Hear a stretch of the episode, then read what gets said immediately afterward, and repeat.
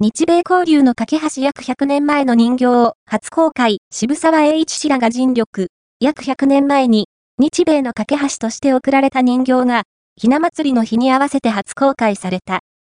東京、北区の渋沢資料館では、かつて人形を贈り合った日米の親善交流を伝えるイベントが開催された。今から97年前、子供たちの間から日米の交流の輪を広げようと、1万3000体の人形がアメリカから日本に寄贈され、日本からも日本人形が贈られた。初公開された人形はアメリカから来たもので、2024年新たに国内で見つかった。